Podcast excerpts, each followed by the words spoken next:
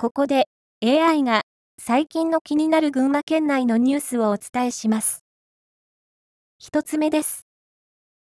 群馬県内で2022年に生まれた赤ちゃんの数は、前年から549人減って1万687人となり、統計が残る1907年以降で最小となったことが、国の統計で分かりました。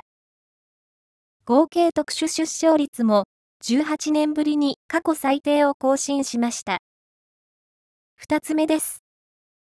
県内で2021年度に出たゴミは、県民1人1日あたり 968g で、都道府県別で9番目に多かったことが分かりました。3つ目です。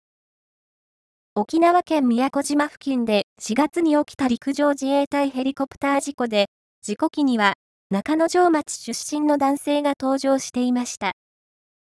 この男性を含め、4人は行方不明のまま死亡と判断されており、遺族が悲痛な思いを抱いています。以上、詳しくは上毛新聞をご覧ください。AI は日々成長中ですので、言い間違いなどはご容赦ください。